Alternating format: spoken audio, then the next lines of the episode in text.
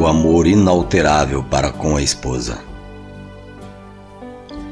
A quem me dera que foras meu irmão, e que te tivesse amamentado aos seios de minha mãe.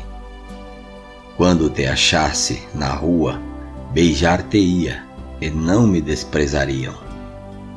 Levar-te-ia e te introduziria na casa de minha mãe, e tu me ensinarias, e te darias a beber vinho aromático do mosto das minhas romãs.